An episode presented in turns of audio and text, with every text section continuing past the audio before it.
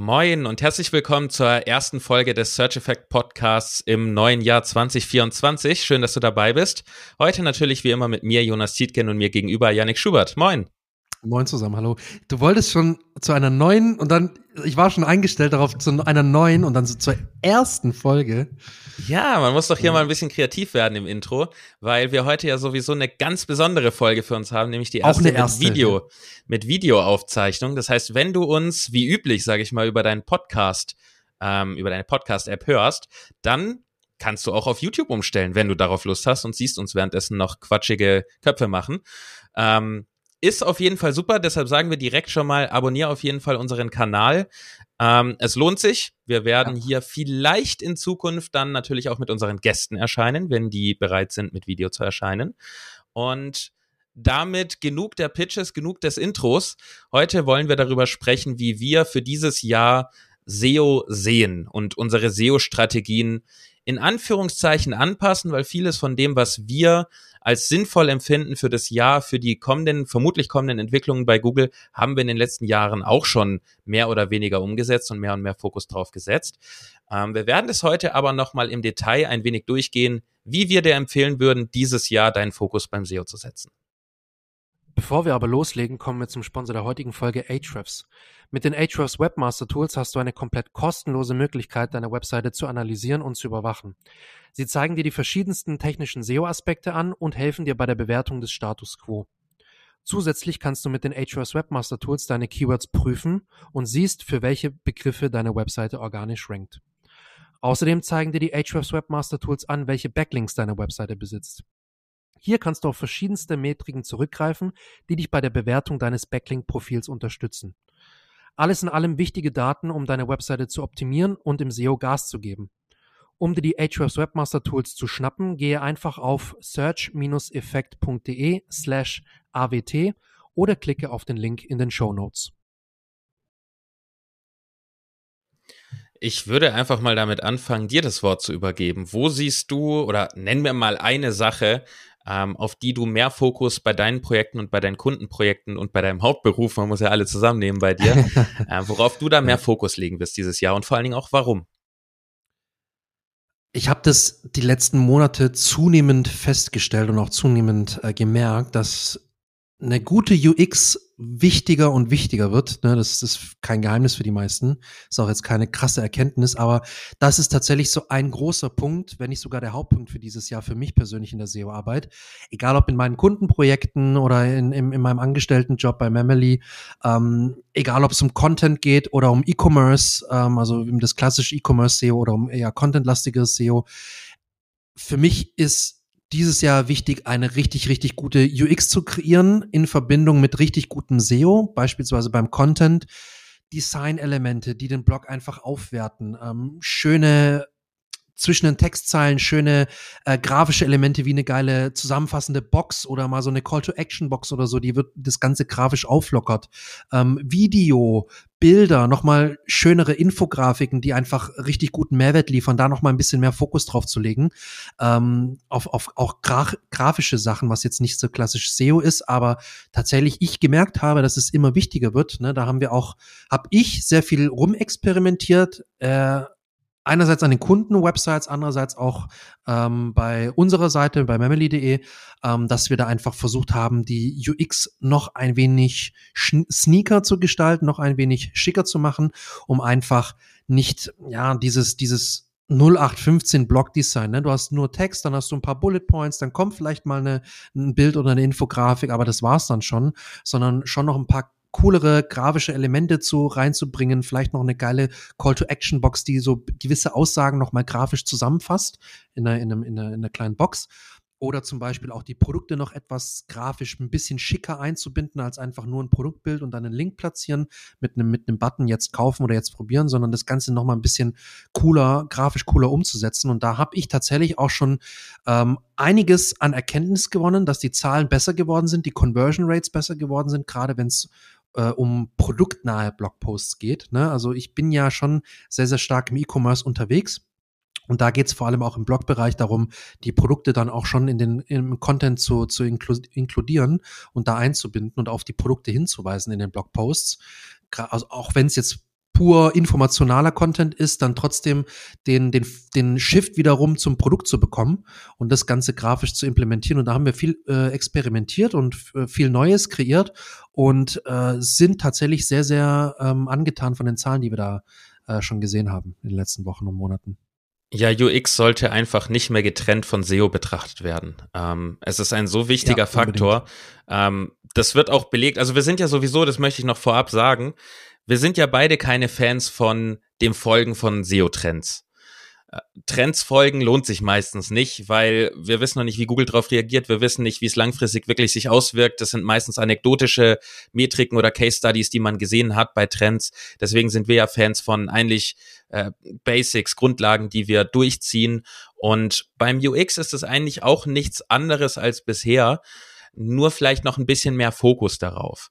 Genau. Und ich würde da auch auf jeden Fall noch mit reinwerfen, dass du, wenn du deine Seite mal anschaust, wir machen nämlich alle den gleichen Fehler und ich werfe mich damit in den Topf rein.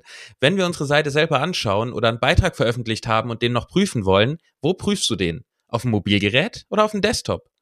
Es gibt kein Desktop-Crawling mehr von Google.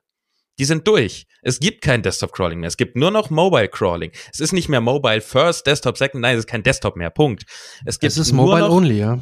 Es gibt nur noch Mobile und irgendwann in den letzten Wochen sind die komplett fertig geworden mit dieser Umstellung. Ja. Seitdem spätestens, es war vorher schon wichtig, aber seitdem spätestens wird deine Seite nur noch mobil gecrawlt. Und wir machen da häufig, ich, wie gesagt, nehme mich da mit rein, ähm, den Fehler, die Seite zu oft selber noch zu prüfen auf dem Desktop. Und gerade bei Ratgebern, ich meine, du kommst ja mehr aus dem E-Com, ich komme mehr aus dem Content, gerade bei Ratgebern endet man dann sehr, sehr schnell mit Textwänden. Und diese Textwände mhm. sind auf dem Desktop vielleicht gar nicht da, weil auf dem Desktop hast du da zwei, drei Absätze und dann ein Bild, aber diese zwei, drei Absätze können auf dem Mobilgerät schon mit äh, Scrollen verbunden sein, ohne dass du irgendwie mal was anderes siehst außer Text.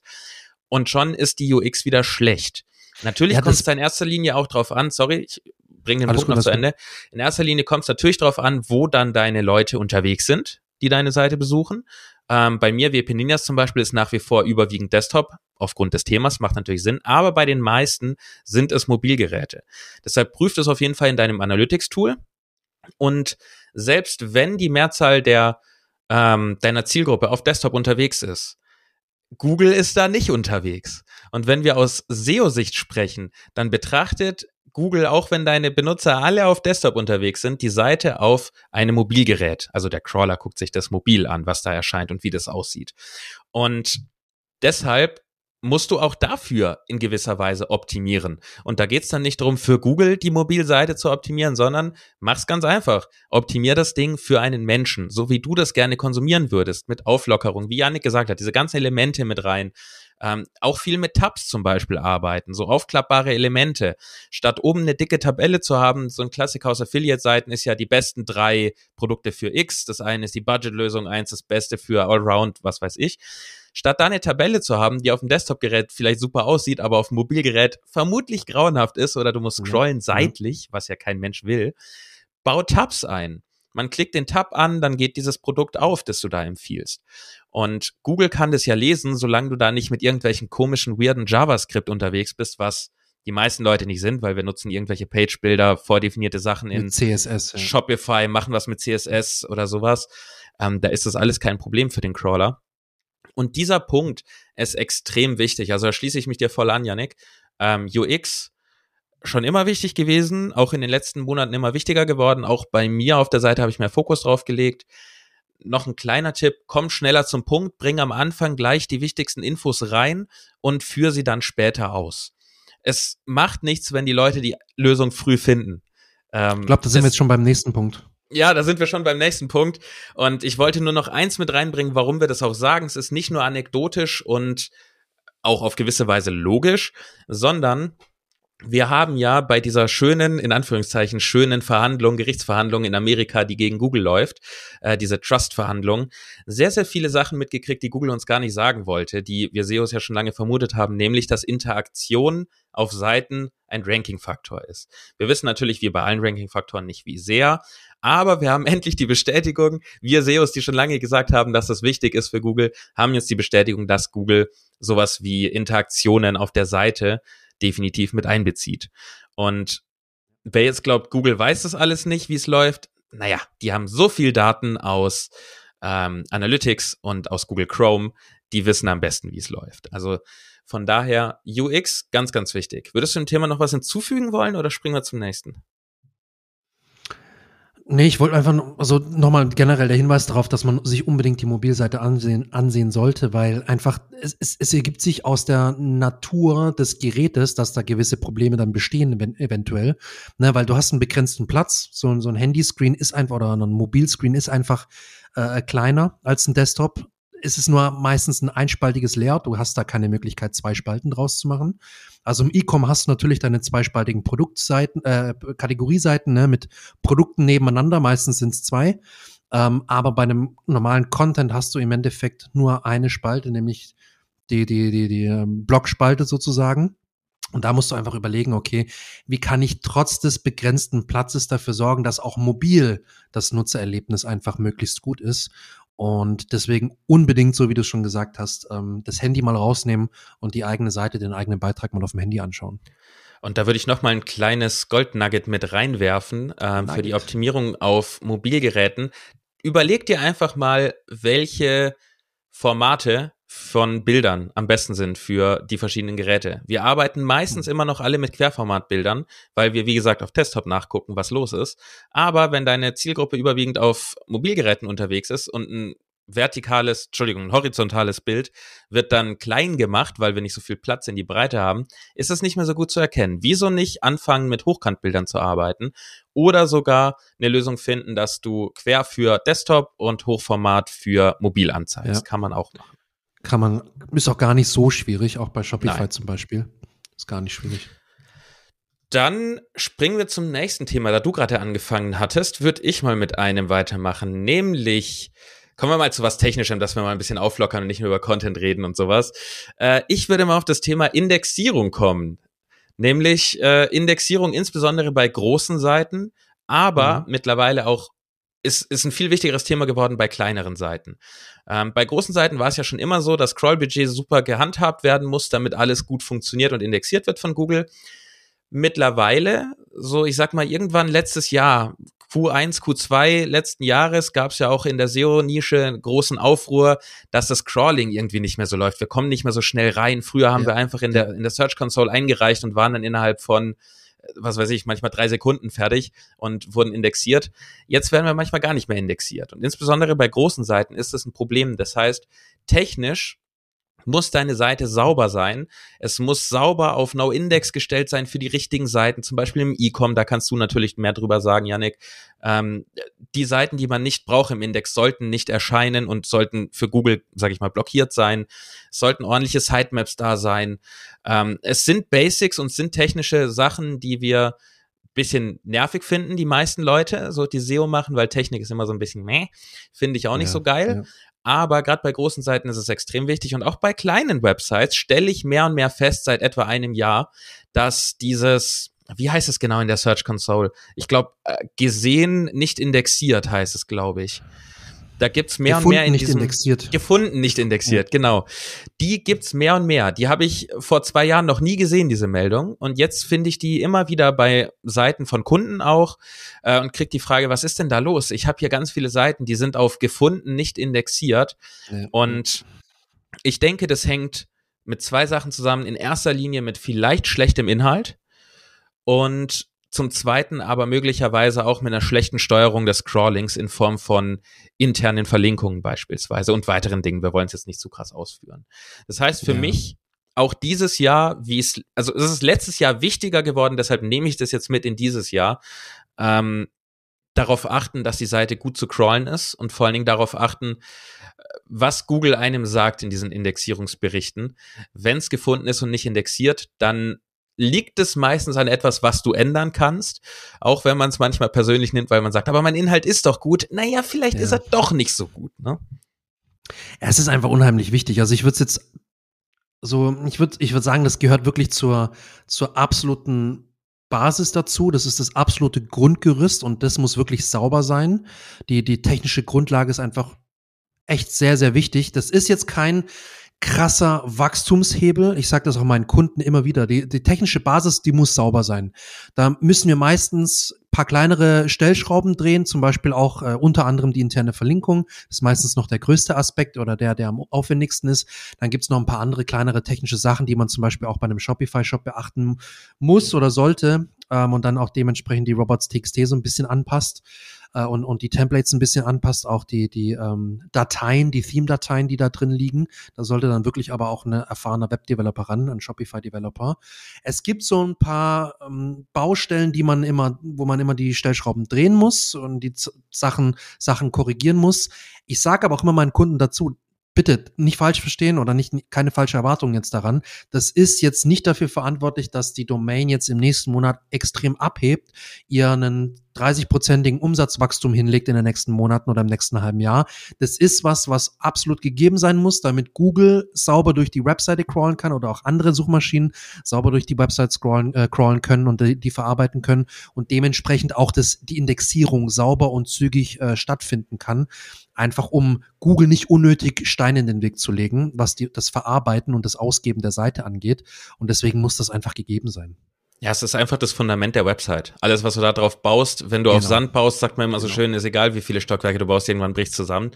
Ähm, ich könnte mir, also überwiegend bin ich voll bei dir, dass das nicht die Ranking-Sprünge bringt, definitiv nicht. Das ist einfach eine Grundlage, die gegeben sein muss.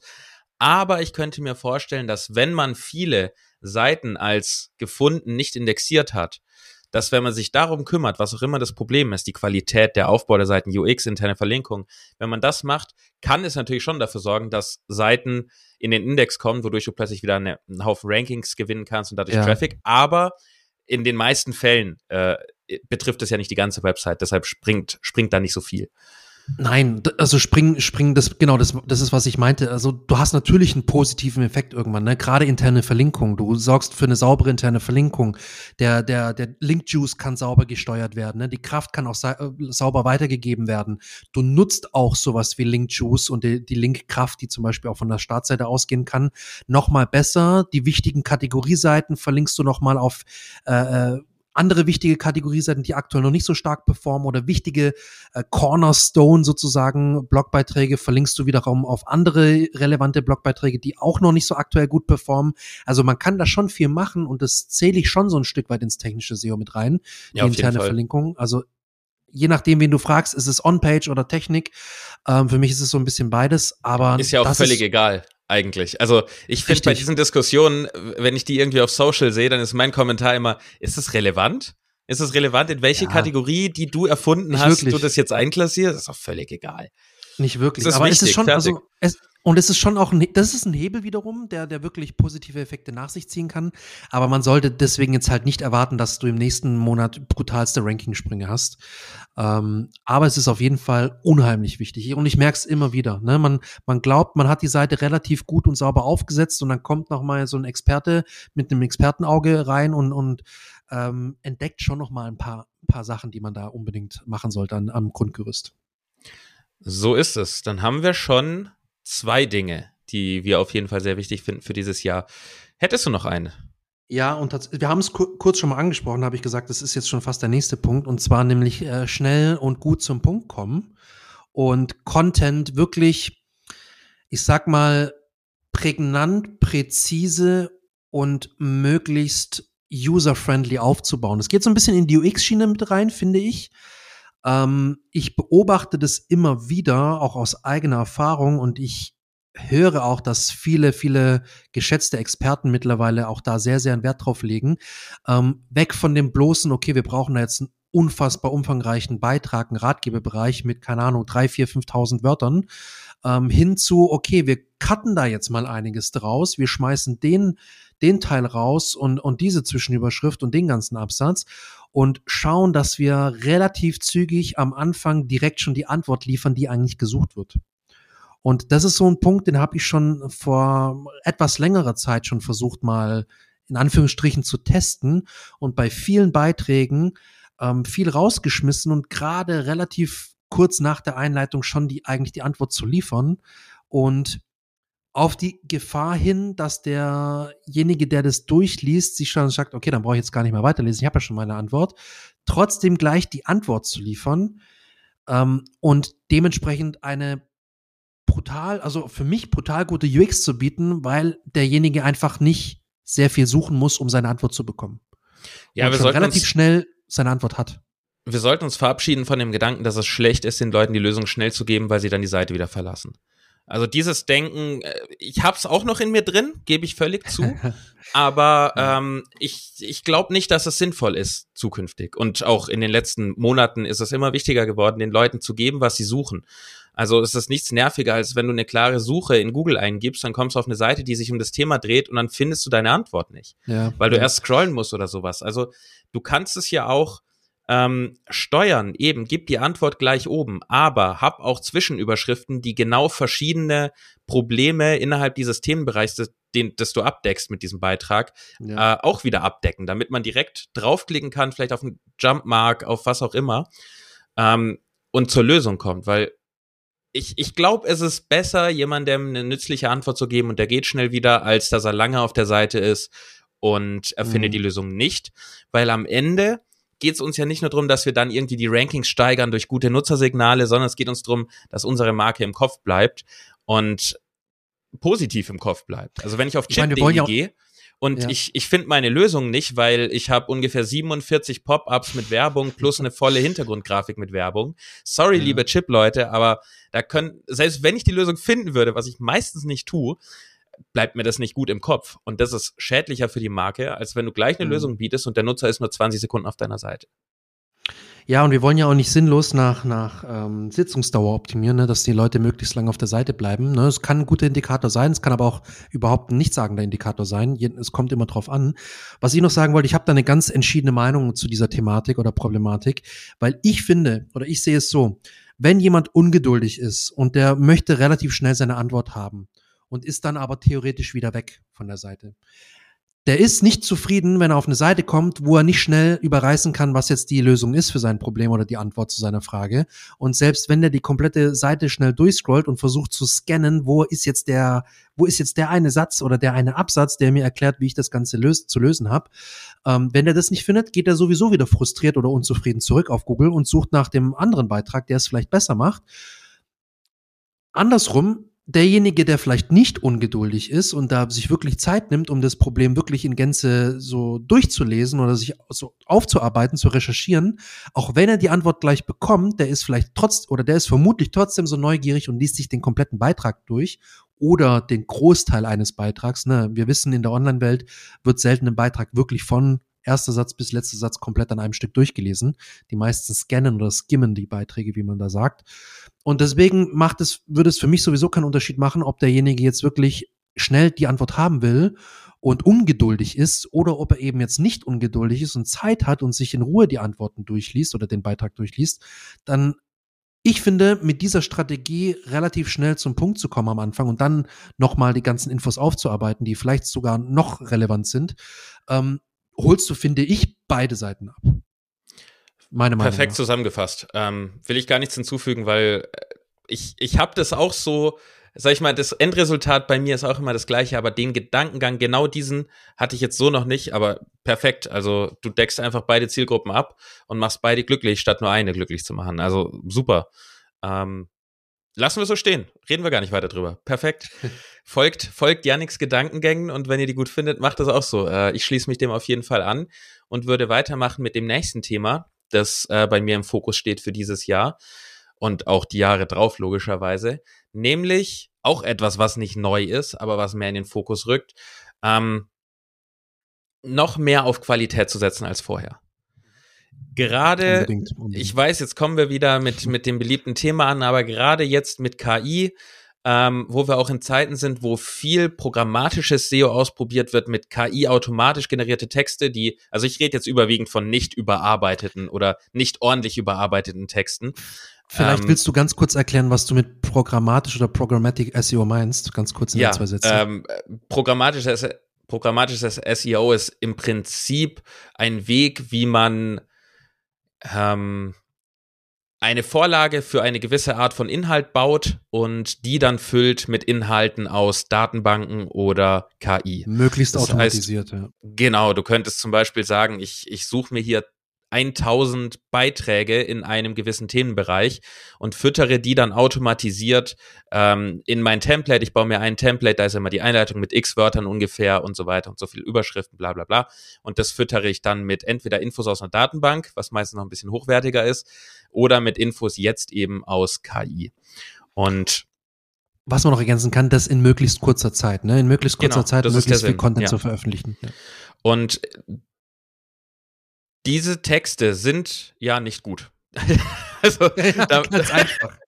Da müssen wir nicht drum Ganz einfach reden. gesagt, ja. KI-Texte, die nicht ordentlich aufbereitet werden und nicht ordentlich vorbereitet werden, sind nicht gut. Und das Internet wird überflutet damit. Es ist jetzt schon ein Großteil der Inhalte des Internets und mit einem Großteil meine ich 80 Prozent des Internets besteht aus Müll. Absolute ja, Müll. Und das wird nicht besser durch KI und wird aktuell noch viel, viel schlimmer. Ähm, von daher setze ich noch mehr auf Qualität, weil ich mich noch mehr abheben möchte von KI-Texten oder auch überarbeiteten KI-Texten und möchte noch mehr meiner persönlichen menschlichen Erfahrungen mit reinnehmen, noch mehr die Emotionen des, des Nutzers widerspiegeln und darauf optimieren meinen Inhalt, nicht für Suchmaschinen, dass es gut ist, sondern dass der Mensch sich abgeholt fühlt. Der ist in einer gewissen Situation, der ist in einer geografischen Position, der hat gerade das Handy im Supermarkt in der Hand oder sitzt da im Büro, ist der total gut gelaunt, weil er gerade recherchiert nach einem neuen Auto oder mhm. ist er gerade schlecht drauf, weil sein Hund irgendwas gegessen hat und der hat Angst, dass es dem Hund jetzt nicht gut geht diese ganzen Dinge, da können wir aus menschlicher Sicht so viel beitragen in einem Inhalt. Da geht es gar nicht um SEO an sich, Wobei ja. das SEO auch ist für den Menschen. Ja, aber ja, ich weiß, was du meinst, ja. Weil am Ende dürfen wir nicht vergessen, abgesehen davon, dass Google natürlich Geld verdienen will, ist Googles Ziel, dem Menschen die bestmögliche Erfahrung zu bieten auf einer Seite. Und das macht natürlich jemand besser, der sagt, oh, ich kenne das voll, wenn der, der, wir waren draußen, der Hund hat jetzt da irgendwas geschnappt am, am Straßenrand, jetzt liegt er da und dreht sich und jault ein bisschen. Wenn du das so schreibst und das selber schon erlebt hast, dann resoniert das so viel mehr mit dem Leser, mhm. als wenn die KI das irgendwie schreibt oder auch ein Mensch das schreibt in Form von, ja, also wenn dein Hund da was gefressen hat, ist das doof, mach das, guck das nach, hier sind die drei Punkte, arbeitet die ab und dann ist wieder gut. Ja. Und das, diese Emotionen, die sehe ich als Qualität und dieses Verständnis für menschliches Verhalten und menschliches Denken sehe ich als Qualität. Und da würde ich einfach noch viel, viel mehr drauf setzen und würde ich dir auch ans Herz legen, noch viel, viel mehr von in deine Texte reinzuspülen, von deinen eigenen Erfahrungen, von deinem emotionalen Zustand, den du vielleicht in der Situation hattest, die du beschreibst.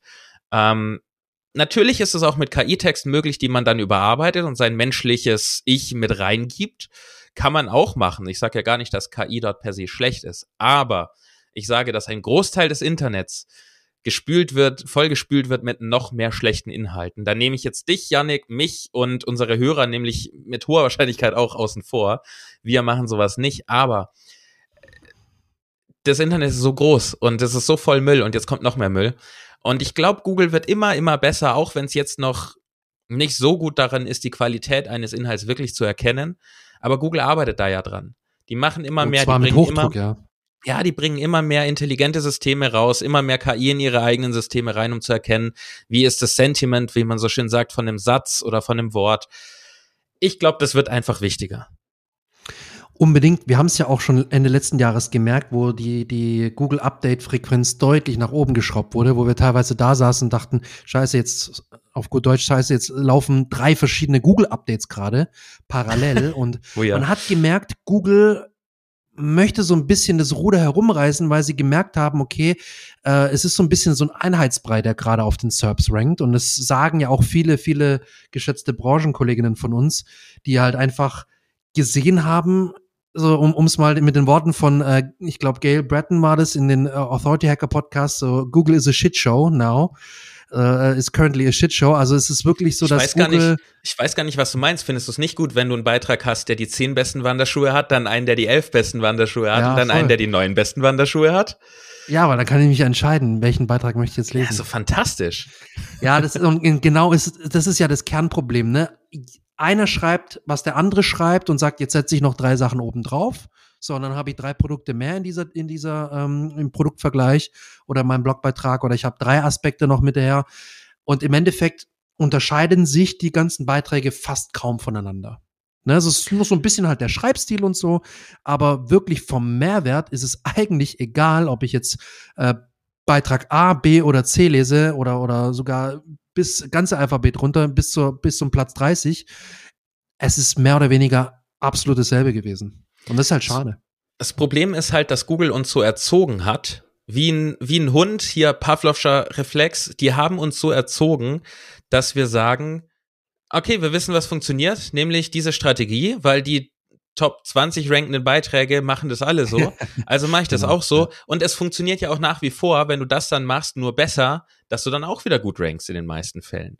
Aber ich glaube und ich hoffe sehr, dass es sich dahin entwickeln wird, dass man rausstechen kann mit anderen, mit einem anderen Aufbau, mit einem anderen Ansatz. Ähm, wie wär's denn, statt zu schreiben, hier die zehn besten Drohnen 2024, wie wär's denn mit einem anderen Blickwinkel einfach? Die zehn besten Drohnen mit langer Flugzeit für 2024. Oder was weiß ich, was da noch andere Herausrebungsmerkmale ja, sind oder, bei Drohnen. Oder zum Beispiel für unterschiedliche Budgets, ne, dass du noch mal so ein bisschen einen anderen Winkel mit reinbringst, einen anderen ja, zum Beispiel. in den Content. Und das führt auch so ein bisschen noch zu einem nächsten Punkt, den ich noch äh, mit reinbringen wollte, nämlich das Thema Abheben von der Masse. Es war schon immer wichtig, sich abzuheben von der Masse. Wir haben es auch schon in eigentlich jeder gefühlten zweiten Folge gesagt.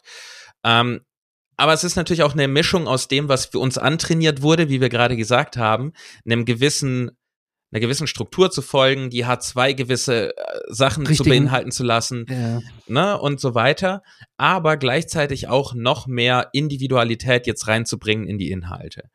Ähm, durch Videos, das mal ganz anders aufbauen, kürzer machen, wie Yannick gesagt hat, äh, einfach mal drei Sätze löschen und daraus einen Satz machen. Weil wenn wir ehrlich sind, wir haben alle unsere Inhalte gefüllt mit Sätzen, aus denen wir einen machen können. Das haben wir, wir haben alle. auch wir haben auch teilweise Absätze, die eigentlich nicht wirklich relevant sind und die kann man auch komplett rausschmeißen. Da kannst du mal einen kompletten Absatz rausschmeißen, sogar mehrere ja. Absätze. Und ich würde da einfach, also mein Tipp, den ich auch selber befolgen werde, deshalb gebe ich den auch nach außen, ist einfach hör nicht so sehr auf das, was dir, du dir selber antrainiert hast oder Google dir antrainiert hat, nämlich, okay, wir haben hier genau 2000 Wörter, also muss ich auch 2000 Wörter haben, sondern vielleicht brich mal aus aus der Struktur.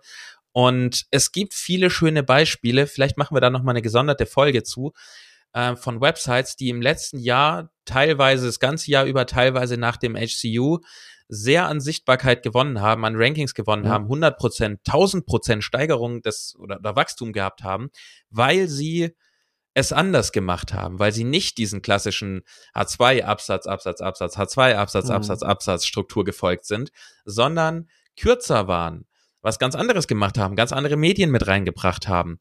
Und das würde ich einfach mal, sage ich mal, wagen dieses Jahr. Ähm, und ich glaube nicht, dass es ein zu krasses, also ich glaube nicht, dass es ein Trend ist oder dass es ein zu krasses Experiment ist, sondern dass es das ist, wo Google sich auch hinentwickeln will, nämlich die Seiten zu zeigen, die anders sind und nicht nur die Seiten zu zeigen, die alle genau gleich sind. Hat man jetzt ja auch gemerkt im HCU, ja, ja. User-Generated Content ist ganz krass durch die Decke gegangen, Reddit ist ganz krass durch die Decke gegangen. Und ein Teil davon ist mit Sicherheit, weil Reddit ist lebhaft, ist echt, es sind echte das Erfahrungen Persönliche, drin. ja. Ja. Das ist der Punkt, ne, was ich auch mit Qualität schon angesprochen hatte. Es ist Persönlichkeit mit drin und ja, bring Persönlichkeit mit rein, Emotionen mit rein, kürze deine Texte, probier mal aus, es anders zu machen als die anderen, folg mal nicht der klassischen SEO-Struktur. Ich glaube, gerade für uns SEOs und mir fällt es sehr, sehr schwer, mich zu lösen von dieser antrainierten Struktur und diesen antrainierten Workflows, die ich jetzt über fünf, ja, sechs Jahre voll. von Google gesagt bekommen habe. Hier, mach das, dann belohne ich dich. Hier, dann gibt's ein Leckerli. Und ich wie ein mhm. Hund, der die Essensglocke hört, ich so, ja, super, mach ich. Gehen wir hin. Mach ja, mal. du bist halt auch festgefahren in deiner Denkweise, ne? Also du, du hast ja schon gewisse Denkmuster, wie du an so Sachen rangehst, an den Content und so. Und das musst du einfach ein bisschen aufbrechen und dir mal wirklich fragen, okay, jetzt mal Hand aufs Herz. Was würde es also welche Elemente würden mir persönlich richtig gut gefallen, wenn ich diesen Beitrag lese? Was, womit wäre ich richtig zufrieden als Leser? Ne, wenn ich mich mal wirklich auf die andere Seite begebe und mich da hineinversetze und dann zu schauen, okay, was ist denn mir zum Beispiel persönlich wichtig? Eine persönliche Erfahrung, der eigene Blickwinkel, ne, wie hat derjenige das gesehen? Warum hat derjenige das so gemacht? Oder warum empfehle ich dir das so? Na, weil ich das schon ausgetestet habe, aus dieser und jener Betrachtung, Betrachtungswinkel oder ich habe das und das gemacht und das und das kam kam bei raus. Ja, bring das dann rein. Das ist, das kann sein, dass es ein bisschen äh, anders ist wie beim Wettbewerb oder, oder deutlich anders ist wie beim Wettbewerb, wie bei den Konkurrenten. Aber es ist halt genau dieser persönliche Ansatz, der für mich, muss ich auch sagen, wenn ich irgendwas privat recherchiere, mega wichtig ist mittlerweile. Auf jeden Fall. Bin ich voll bei dir. Wichtig ist nur immer, auch zusätzlich noch zu betrachten, wie der Kunde es dann sieht, weil man selber ja, ja häufig ja, eine ja. sehr gewisse Betrachtungsweise Klar. hat. Ich zum Beispiel lese nach wie vor sehr gerne ganze Ratgeber. Ähm, äh, die meisten machen das nicht. Ähm, mhm. so, wie manche eben Video bevorzugen, manche in Audio und manche in Text, gibt es unterschiedliche Vorstellungsweisen, wie ein guter Inhalt aufzubauen ist. Ja. Und je mehr du da einfach von abdeckst, je mehr Leute du erreichen kannst, wie Yannick auch vorhin gesagt hat, äh, wenn jemand nur kurz die Antwort will, super, gib sie ihm ganz oben. Wenn jemand ausführlich lesen will, super, schreib ausführlich drüber. Und kombinier beides. Wenn jemand noch ein Video gucken will, ja, dann mach doch noch ein Video da draus. Das muss ja nicht mal lang sein. Und wenn wir diese ganzen Elemente kombinieren und mehr und mehr einfach verstehen, auch was unsere Zielgruppe will und unsere Zielgruppe als einzelne Menschen sehen und nicht nur als mhm. Zielgruppe, als dieses ja. Wort, das ist, glaube ich, sowieso ein Fehler, der viel zu oft gemacht wird dass man sagt, ja, meine Zielgruppe mag XY. Statt zu sehen, meine Zielgruppe besteht aus individuellen Menschen mit individuellen Gedanken, Vorlieben und Sichtweisen. Und für die verschiedenen Sichtweisen und Gedanken optimiere ich meine Seite. Ich glaube, wenn man das schafft, was extrem schwierig ist, das ist jetzt sehr leicht gesagt, wenn man das schafft, hat man automatisch in Anführungszeichen SEO gemacht für die Website. Hm. Würdest du noch was mit reinwerfen wollen in die Folge? Nee, zu diesem Punkt glaube ich nicht. Und in die Folge generell? In die Folge, in die Folge generell schon auf jeden Fall. Also ein Punkt, den ich auch noch berücksichtigen werde bei meinen Projekten, ist definitiv nochmal externe Expertise reinbringen. Also gilt vor allem für Bereiche oder für Websites, die vielleicht aus mehreren Personen bestehen. Ne? Also ganz normal eine Unternehmenswebsite, da gibt's verschiedene Teilbereiche oder verschiedene ähm, Unternehmensbereiche, Abteilungen.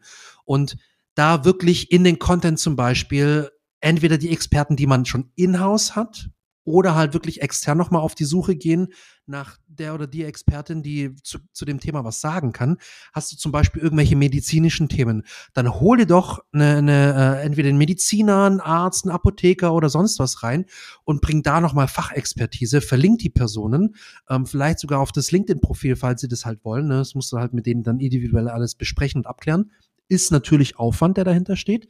Aber sowas ist brutalst, meiner Meinung nach wird das brutalst wichtig, um nochmal zusätzlich Glaubwürdigkeit, Vertrauen und Expertise und Autorität zu transportieren, um einfach den Content noch qualitativer, ho äh, qualitativ hochwertiger zu machen und noch besser zu machen als vielleicht der Wettbewerb. Und das ja, um ist für mich ein Punkt, den ich unbedingt äh, äh fokussieren werde dieses Jahr noch um diese EAT-Signale, ich kürze jetzt mal so ab, ähm, mhm. abzudecken. Und wenn du in-house bist, kannst du das auch machen, indem du einfach mal zu deinem Product-Team gehst und dir dort von dem, keine Ahnung, sagen wir mal, einem Ingenieur, der seit 20 Jahren Ingenieur ist, eine Meinung abholst und diese Meinung eins zu eins mit übernimmst und auch dann vielleicht ja, verlinkst auf ein ja. LinkedIn-Profil oder sowas. Das sorgt ja auch schon für deutlich mehr Autorität und Expertise, als wenn du als SEO oder dein Autor, der angeleitet ist vom SEO-Team, etwas über ein Produkt schreibt oder eine Meinung zu irgendetwas teilt. Also auch in-house kann es sehr einfach sein. Man muss nicht immer externe Experten holen. Es kann natürlich auch in-house jemanden geben. Das vergisst man sehr häufig. Unbedingt, ja. Vielleicht ist der Geschäftsführer in dem Thema seit x Jahren und studiert oder was weiß ich. Man muss ja nicht unbedingt studiert sein dafür.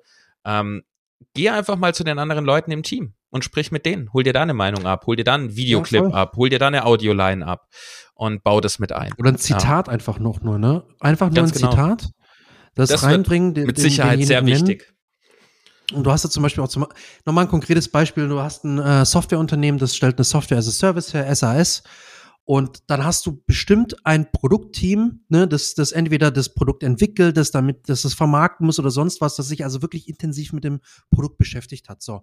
Und du bist jetzt für den Content zuständig, dann geh doch in die Abteilungen, hol dir wirklich das, das, das Wissen rein, das ihr aktiv im Unternehmen habt und schau, dass du das wirklich in Form von einem kurzen Video, von einem kurzen Zitat oder wirklich von einem etwas längeren Absatzabschnitt rein, äh, dass du das in den Content mit einbindest und das dann Ganze auch noch ähm, zusätzlich im Content verlinkst mit der Person, die dahinter steht, wenn das für die Person in Ordnung ist oder einfach nur nennen, ne, irgendwie vielleicht mit Vorname und Position, ne, Produktmanager XY oder so, ähm, einfach nur um das Ganze noch glaubwürdiger zu machen. Das muss natürlich schon auch ein Stück weit äh, kenntlich gemacht werden im Content, aber für mich sind das mittlerweile jetzt nicht nur 2024, aber generell für die Zukunft extrem, extrem wichtige Elemente eines hoch äh, qualitativ sehr, sehr hochwertigen Contents. Ich würde da direkt anschließen und noch ein weiteres Thema mit reinbringen, nämlich ähm, vereinfacht gesagt Quantifizierbarkeit. Beispielsweise bei ähm, Affiliate-Seiten, aber auch bei E-Com-Businesses, finde ich, kann das sehr, sehr gut sein und ist extrem wichtig, auch aus Google-Sicht. Google hat es auch mehrfach gesagt, ähm, dass es für Vertrauen sorgt, für Expertise sorgt, wenn du quantifizierbare Daten hast, die ja. du selber erhoben hast, nicht einfach irgendwie aus den Produktlabels abgelesen hast, sondern selber ausprobiert hast und auch am besten eine Seite hast, auf der du deinen Testprozess beschreibst. Das heißt, ich würde empfehlen, wenn du so etwas tust, wenn du Daten erhebst, baue eine mhm. eigene Seite auf, auf der du den Testprozess beschreibst, mit Bildern, mit Videos, wie du das auswertest, wie du die verschiedenen Dinge, Metriken gewichtest und verlinke das auf jeder deiner Seiten, wo diese Metriken, diese Tests, die du machst, genutzt werden.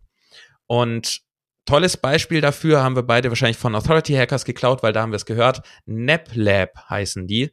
Also Nap wie der, der kleine Catnap, den man mittags macht und äh, Lab wie das Labor. Ja, Labor, so rum. Mhm. NapLab, wir verlinken das auch in den Show Notes. Die machen das unfassbar gut. Die testen Matratzen und haben äh, verschiedenste Testweisen sich ausgedacht, wie sie quantifizierbare Daten und objektive Daten erheben können, um ihre Matratzen zu vergleichen. Beispielsweise mit Wärmebildkameras gucken, wie viel Wärme ist nach fünf Minuten, nachdem jemand im Bett lag, noch da. Die werfen Medizinbälle auf eine Matratze, filmen die Matratze im Querschnitt von der Seite und lassen dann irgendwie mit irgendwelchen Programmen, die sie programmiert haben, gucken, wie sehr sich die Matratze eindellt und Kräfteverteilung und so, ja. Kräfteverteilung und erheben dadurch Daten und haben auch dann lustige, aber sinnvolle weitere Metriken mit drin. Die testen nicht nur, wie warm ist die, wie, wie sehr rollt man hin und her, wenn man eine Doppelmatratze hat. Die haben da zum Beispiel auch Darf man das jetzt sagen im Podcast oder werden wir dann blockiert, Janik? Das Liebesleben, das Liebesleben. Ja, stimmt, wir müssen aufpassen. Wir sind jetzt hier auf YouTube. müssen wir richtig aufpassen. Ähm, da gibt's so ein drei, dreibuchstabiges Wort für das Liebesleben. Haben die auch mit drin, wie gut die Matratze dafür geeignet ist, in Form von, ich glaube, Federung, ne? Also ja, es ist halt, glaube ich, mit dem in Verbindung mit dem Medizinball, ne, wie der Ich hoffe, das und nicht die Praktikanten müssen das testen. Wer weiß, wie die das genau machen, müsste man noch mal nachgucken. Auf jeden Fall haben sie sehr, sehr kluge, quantifizierbare Daten und das ist etwas. Also das ist eine der Seiten, die brutal abgegangen ist im letzten Jahr. Ja, voll. Ähm, nach dem HCU, trotz der ganzen Core-Updates, weil Google erkennt, dass das echte Daten sind, die nicht wiedergekäut sind aus Produktspezifikationen, die nicht einfach so Gedanken sind von wegen, ja, die hat sich gut angefühlt, die hat sich nicht gut angefühlt, sondern Hard Facts. Wir haben objektiv gemessene Daten und ja. wir sehen, wie diese Daten erhoben werden. Es ist nachprüfbar, es ist plausibel, es ist ähm, valid, va valide ne, und, und datenbasiert. Und ich glaube, das, das kann man dann auch nochmal als Zusammenfassung dann gleich sagen oder ausführen, aber ich glaube, das zeigt ja auch, welcher Aufwand hinter so einem Testbericht dann steckt und praktisch mit wie viel Aufwand und mit wie viel Liebe zum Detail so ein, so ein, so ein Content dann geschrieben und erstellt wird. Und ich glaube, dass Google immer besser wird, das dann auch zu rewarden, zu belohnen und zu sagen, hey, unsere Systeme haben festgestellt, wie viel ihr Mühe da euch gibt, äh, den, den Content aufzubauen und den wirklich richtig, richtig gut zu machen. Und ich glaube, dass das langfristig auch immer besser belohnt wird in Form von guten Rankings und dementsprechend auch von guten, von guter Performance. Ja, Beispiele wie diese Seite, und da gibt's auch einige andere, zeigen uns, dass Qualität dann einfach belohnt wird. Also ich werde auch weiterhin Qualität vor Quantität stellen, auch wenn ich immer wieder Unbedingt. denke, wir hatten ja auch schon öfter mal drüber geredet, man braucht einfach mal Masse. Ja, man braucht eine gewisse Masse natürlich, ja, okay. aber auch, es geht okay. nicht immer nur drum, mehr zu haben, sondern die Qualität ist wichtig. NapLab war im Interview zum Beispiel bei Authority Hackers der Gründer davon, der hat gesagt, die stecken zwischen drei und 10.000 Euro in einen Matratzentest. Also das muss man sich auf der Zunge zergehen lassen. Das kann nicht jeder leisten, aber das zeigt das Commit, das ja. Level, das Level of Commitment, das die haben zu hochwertigen Testberichten. Und da geht es nicht um den Kaufpreis in erster Linie, sondern um die Content-Produktion. Und genau, und äh, man muss ja auch nicht immer so viel Geld investieren, aber einfach der Aufwand, der dahinter steckt. Ne? Ich genau, muss mir ich, auch die Zeit nehmen. Darauf will ich hinaus, dass Seiten, die es richtig, richtig gut machen, und da kann man dann auch Seiten wie äh, von New York Times, die die, die Wirecutter-Seite mit reinnehmen. Man könnte natürlich sagen, okay, blöde große Publikationen, aber man muss ihnen lassen, die stecken brutal viel Budget zeitlich und finanziell in ihre Inhalte. Das sollten wir auch machen. Wir sollten extrem hohe Qualität anstreben. Nicht hohe Qualität, extrem hohe Qualität. Ja, und ja. wenn wir alleine sind, dann können wir halt nur 20 oder 40 davon im Jahr produzieren und nicht 400. Ähm, okay, dann müssen wir das so machen. Wenn das unser, unser Vorgang ist, dass, dass wir sagen, unsere Strategie ist Qualität, dann ist das so. Und dann würde ich auch sagen, fühl dich dadurch nicht schlecht, dass du weniger produzierst. Dafür machst du viel, viel mehr mit Qualität wett. Und wenn du dann mehr machen willst, dann brauchst du halt Leute. So ist es halt leider. Da kommt man ja. dann nicht drum rum. Aber ich glaube, es zahlt sich aus. Also wie gesagt, egal Voll. ob du jetzt Leute irgendwie äh, Freelancer oder so beauftragst, die dich da unterstützen im Content-Bereich oder sonst was.